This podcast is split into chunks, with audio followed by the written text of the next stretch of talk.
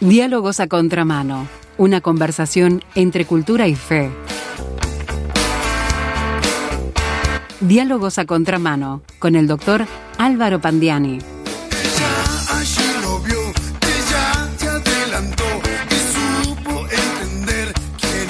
Si hay algo que no es la vida cristiana, es aburrida. Y lo vamos a hablar hoy con el doctor Álvaro Pandiani, también aquí en Diálogos a Contramano. Bienvenido, ¿cómo estás Álvaro? ¿Qué tal? ¿Cómo andas? ¿Te va bien? Esa falsa presunción que tienen algunos, qué aburridos que son los cristianos, pero para mí este, es toda una aventura que hay que emprender día a día, Álvaro. Aventura era la de los apóstoles y otros predicadores de la primitiva iglesia del primer siglo. Sin ¿sí? duda. La, la lectura de ese libro de historia de los primeros 30 años del cristianismo llamado Hechos de los Apóstoles parece digna de una película de acción. Sí, sí, sí. Es, es, es algo de mucha adrenalina, muy movido y electrizante. Y la idea hoy es tomar el relato contenido en el capítulo 19 de, de Hechos de los Apóstoles acerca de las cosas ocurridas en la ciudad de Éfeso. Vamos a algo que habíamos anunciado el martes pasado, que en esta columna de hoy íbamos a adentrarnos en la situación espiritual de la ciudad de Éfeso cuando dijimos que íbamos a hacer esta columna titulada, Esteban, por favor. El emporio mágico. Eh, como ejemplo de esto que estamos diciendo y como, como fuente de una reflexión que, bueno, creo que será enriquecedora sobre temas que mantienen una actualidad sorprendente en nuestra vivencia de fe y en el diálogo con la sociedad secular, repito, vamos a tomar ese relato que está en el capítulo 19 de los Hechos. En aquella oportunidad, el apóstol Pablo pasó por una serie de experiencias ahí en la ciudad de Éfeso junto a sus colaboradores, ¿no? porque Pablo siempre tenía consigo un grupo de personas, hoy le diríamos un equipo. Sí, sí, sí, sí. Un equipo que le acompañaba y que ayudaba en su trabajo. Aunque evidentemente destaca el propio Pablo en cuatro situaciones mencionadas en los primeros 20 versículos de ese capítulo 19. Es impresionante, una, otra, otra, otra, otra y otra. Efeso era la capital de la provincia de Asia. ¿sí? Provincia de Asia, Asia no el continente como lo conocemos hoy, sino eh, el extremo occidental de la península de Anatolia, lo que hoy es este, la Turquía asiática.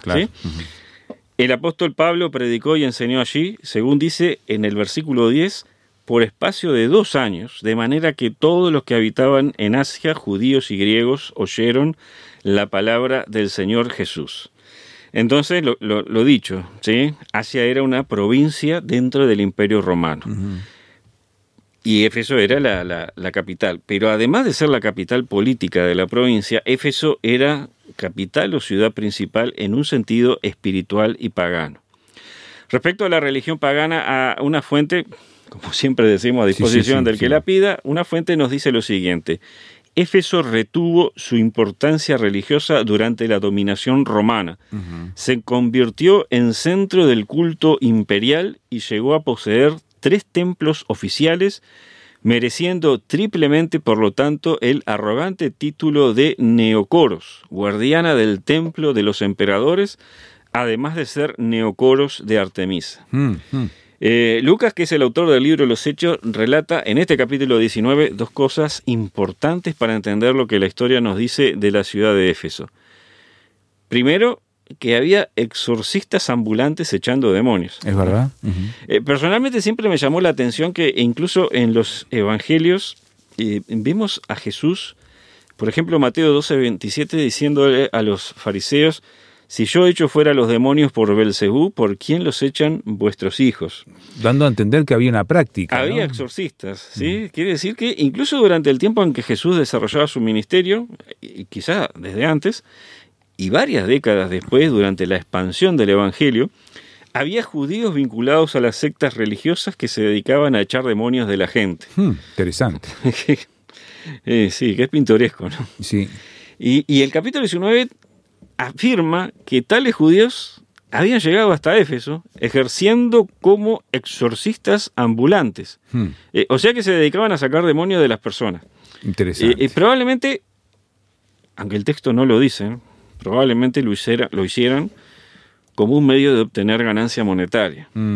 A- ahora, ¿cómo lo hacían? La Biblia no lo aclara. No entra en los detalles. No, no, no, no hay más detalles acerca de, de qué tipo de rituales eh, ellos utilizaban.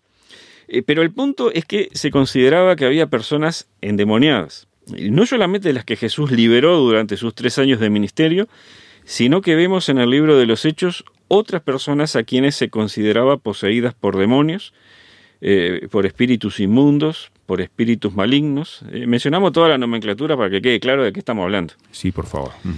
Segundo, Lucas también hace referencia, hace un- una referencia que es de relevancia acerca de esta ciudad de Éfeso. Muchos habían practicado la magia. Esto lo entresaco del versículo 19. ¿sí? Mirá. Muchos habían practicado la magia. O sea que era una práctica habitual en la época. Y, y vamos, vamos a ver a lo largo de la columna de hoy hasta qué punto, ¿sí? La magia. Y, y este mismo versículo en la traducción Dios habla hoy dice brujería. Ujú. Así que en Éfeso había muchas personas que practicaban las artes ocultas.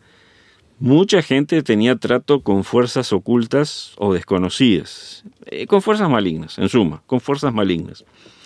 Y, y es inevitable, Esteban, establecer un vínculo entre estos dos puntos, práctica de artes ocultas y posesión demoníaca. Demoníaca. La historia nos dice que Éfeso era un emporio espiritual pagano. Allí estaba no solamente el templo de la diosa Diana, ¿sí? la, la- la versión latina de la diosa Artemisa de los griegos, eh, eh, por cuyo culto es que se arma el alboroto que también está descrito en el capítulo 19, después de todo esto eh, que, que estamos mencionando. También había todo un emporio, es decir, un centro o un foco de cultos místicos y cultos vinculados a la magia y la brujería. La fuente que citamos antes también dice que en esa ciudad los cultos mágicos florecían. ¿Mm? Los cultos mágicos florecían. ¿Qué entorno social se viviría allí? Qué curioso? ¿no? Sí. Lo que debería ser, llegar como cristiano a la Éfeso del siglo I. Hay otra fuente más que dice lo siguiente, acá cito, el estudio de la magia fue procesado con tal celo en Éfeso que las letras de Éfeso, ciertos encantos o palabras usadas en conjuro, llegaron a ser muy celebradas en la antigüedad. Y esta misma fuente agrega en relación a lo consignado en el versículo 19, eh, que es el precio de los libros de magia que fueron quemados, eh, lo siguiente, 50.000 piezas de plata, el salario por 50.000 días de trabajo de un obrero raso. Hmm. Era una cifra desorbitada que hace evidente cuán popular era la práctica de la magia y el ocultismo en Éfeso. Eh, eh, hasta acá la cita, ¿sí? En ese versículo 19 dice, en efecto, que las personas que habían practicado la brujería llevaron ante la asamblea de creyentes los libros de brujería para quemarlos.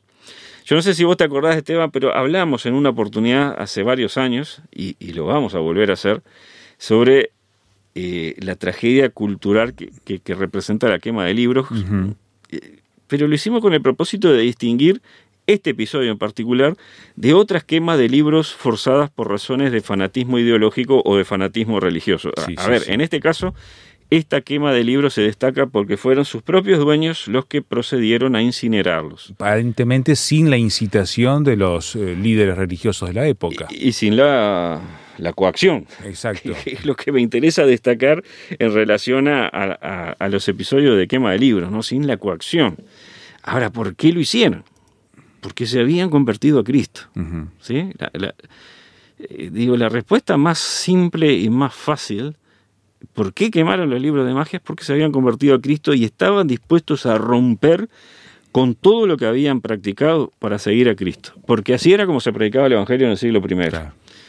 Y qué curioso que a pesar de, de que eso queda claro en el texto bíblico, fíjate esto, incluso la Wikipedia, ¿eh? la tan denostada Wikipedia, tiene un artículo titulado Quema de libros en Éfeso, en la cual se dice, en una forma que a mí me impresiona malintencionada, pero dice que los cristianos convertidos, influenciados por San Pablo, quemaron sus libros de magia. Bueno, eso justamente le estamos diciendo que no se desprende del texto bíblico, ¿no? Exactamente, exactamente. No dice que nadie les haya indicado vayan y quemen. No, no. Bien. Continuando con el texto bíblico, también se dice que hicieron las cuentas. Tipo, vamos a hacer número a ver si cuántos saldrían de estos libros si los vendiéramos. ¿no? Y el resultado fue, y también tengo una, una cita, esto lo saco de bibliografía, 50.000 piezas de plata podrían llegar a ser 330 mil dólares según el tipo de moneda y el valor actual de la plata. Pajarito. Era un capital, ¿eh? Era mucha plata, mucho dinero. Y estas personas quemaron esos libros. ¿Cuántos volúmenes eran? Bueno, el texto ahí no lo dice, pero eran o libros muy valiosos o muchos libros. Y si este último era el caso, de que eran muchos libros, quiere decir que había mucha gente practicando la brujería ahí en Éfeso. Como lo referían las, las citas que tomamos de una bibliografía que está a disposición de los oyentes. Así que efectivamente esta ciudad constituía un emporio de brujería dentro del imperio romano. Así que quien necesitara de un brujo para hacer algún tipo de, de- de trabajito, ¿no? Como hacen hoy en día las personas que necesitan algún servicio de quien practica las artes ocultas, en aquel tiempo, si podía, se iba para Éfeso porque ahí estaban los top. Eh, Claro. ahí estaba, Es decir, los de alto nivel, los mejores y principales magos y brujos, podemos suponer. Había un lugar principal para el ocultismo dentro del Imperio Romano y ese lugar era Éfeso, la ciudad donde un día Pablo llegó para predicar el Evangelio de Jesucristo. ¿Qué fue lo primero que el apóstol Pablo encontró allí? ¿Cuál era el estado espiritual? Primero lo dicho, lo que era y significaba Éfeso en un sentido espiritual, pagano y ocultista. Había creyentes, ¿sí? Según eh, el versículo 1, Pablo encuentra ciertos discípulos. Ajá. Pero discípulos con los que al interactuar enseguida notó algo y les dijo, versículo 2, ¿recibieron el Espíritu Santo cuando creyeron? Mm. ¿Y qué fue lo que contestaron? Ni siquiera habíamos oído que hubiera Espíritu Santo. Ah, o sea, Interesante. tenían el mensaje por la mitad. Sí.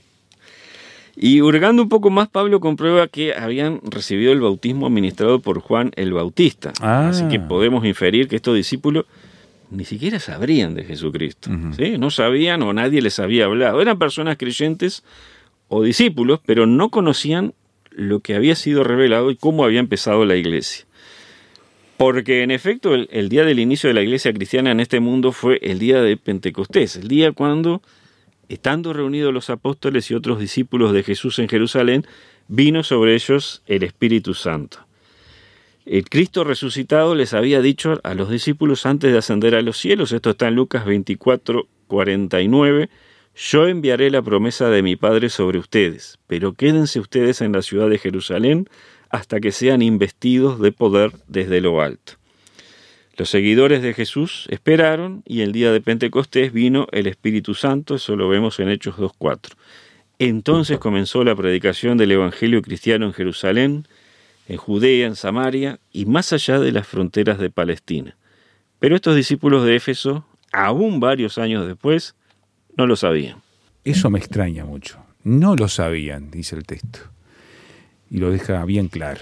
Hacemos una pausa aquí en la conversación con el doctor Álvaro Pandiani y ya volvemos a seguir mirando la ciudad de Éfeso, de la cual tenemos mucho testimonio bíblico y es importante seguir mirando junto con el doctor Álvaro Pandiani aquí en Diálogos a Contramano. Así que no se vaya.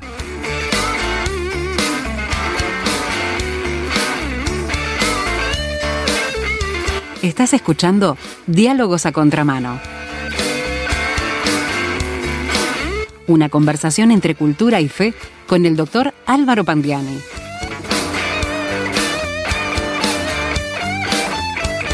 Estamos mirando una ciudad, la de Éfeso, con el doctor Álvaro Pandiani, que era un emporio mágico, como lo, se titula la columna de hoy, y que había todo tipo de prácticas que tenían que ver con esto justamente que el texto bíblico dice que era la magia, la práctica de la magia, Álvaro.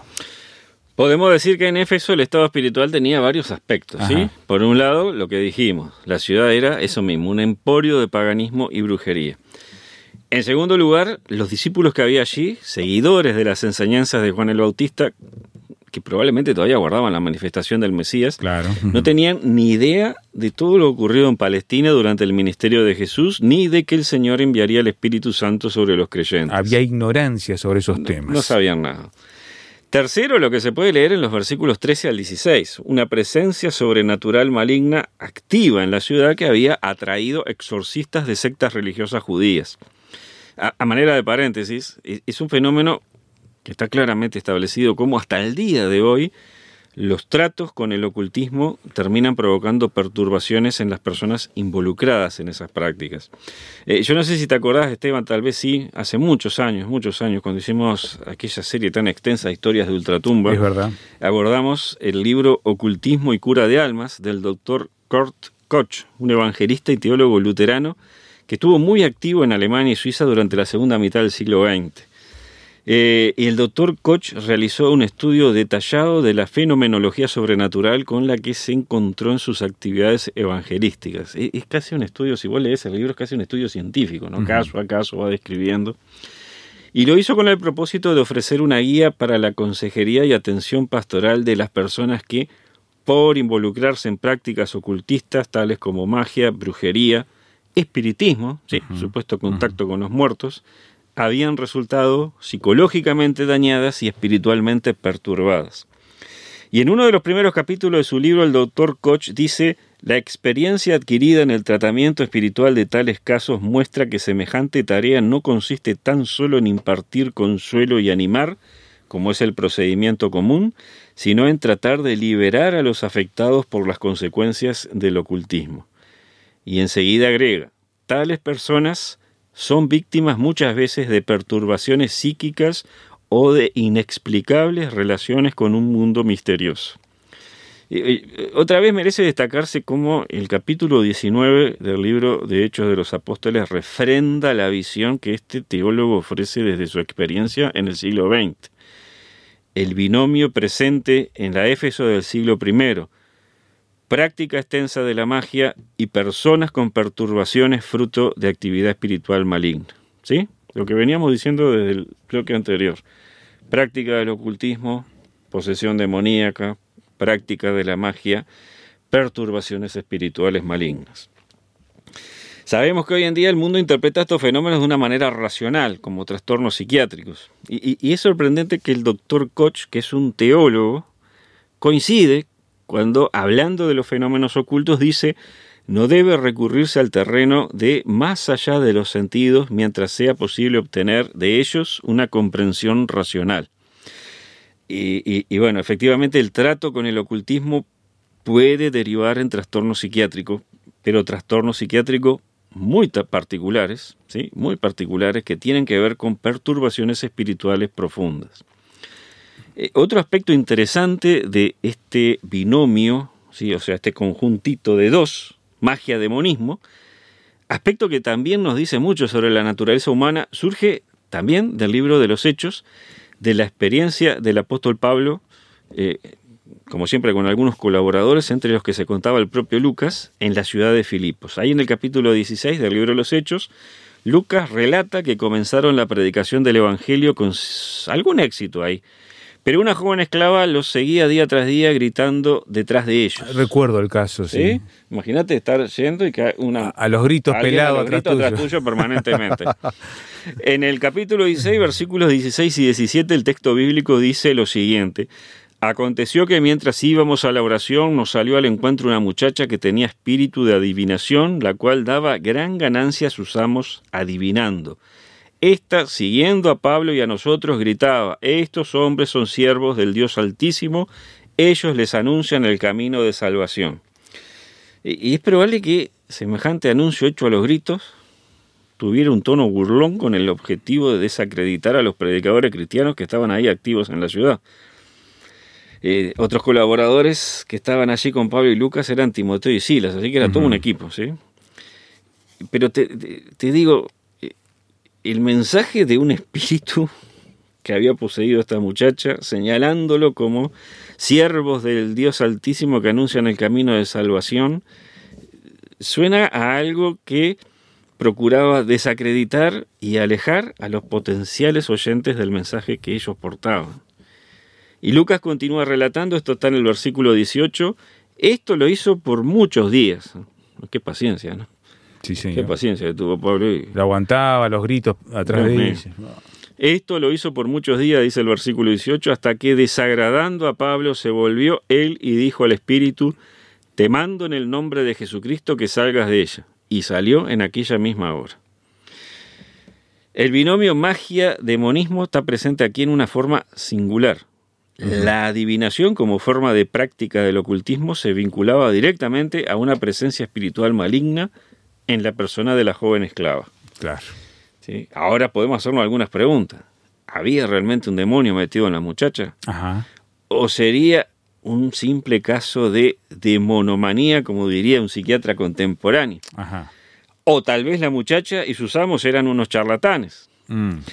La respuesta viene a continuación. A ver qué dice. Cuando Pablo conjuró al espíritu maligno expulsándolo en el nombre de Jesucristo, evidentemente algo sucedió, algo cambió en esa pobre esclava. Ya no fue la misma. Algo cambió. Porque Lucas continúa el relato diciendo, pero al ver sus amos que había salido la esperanza de su ganancia, prendieron a Pablo y a Silas y los trajeron al foro ante las autoridades. Esto en el versículo 19. Ahora, mirado desde nuestra óptica del siglo XXI, la actitud de estas personas resulta a la vez despreciable y cómica. ¿sí?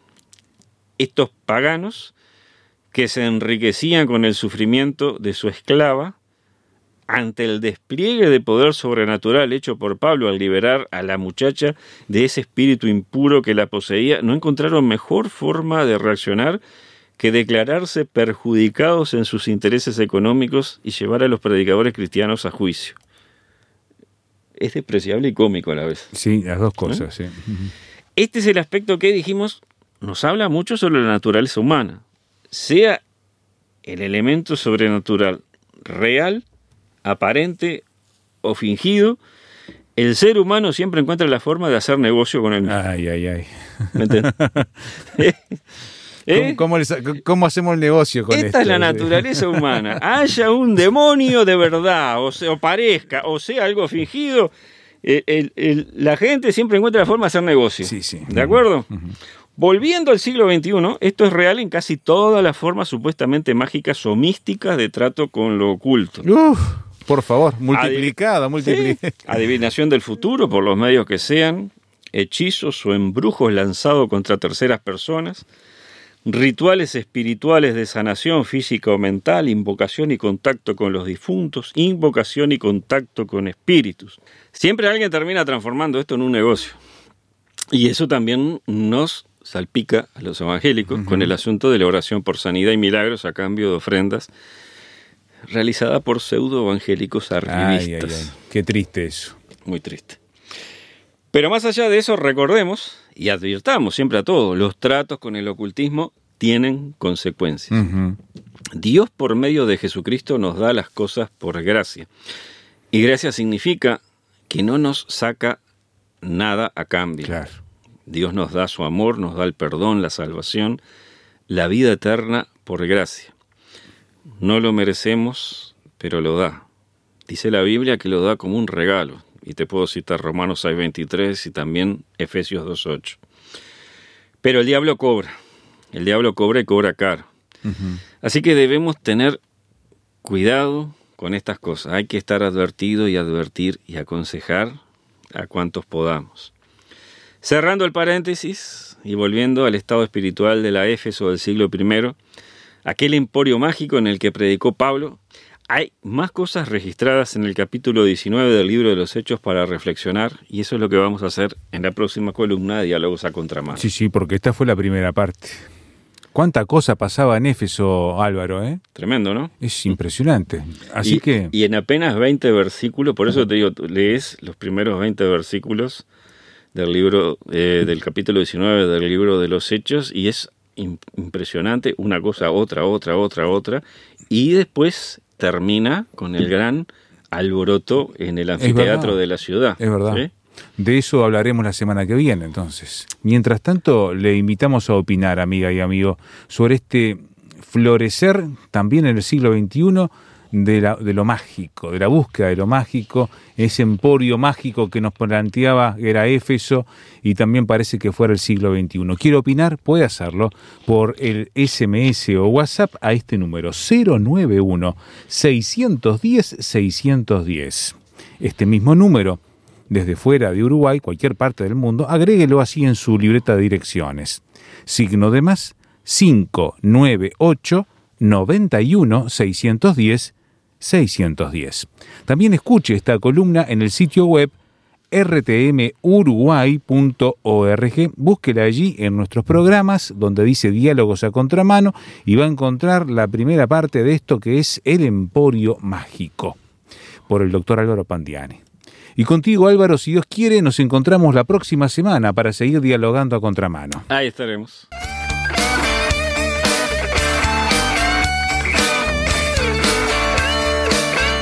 Esto ha sido Diálogos a Contramano con el doctor Álvaro Pandiani. Una producción de Radio Transmundial.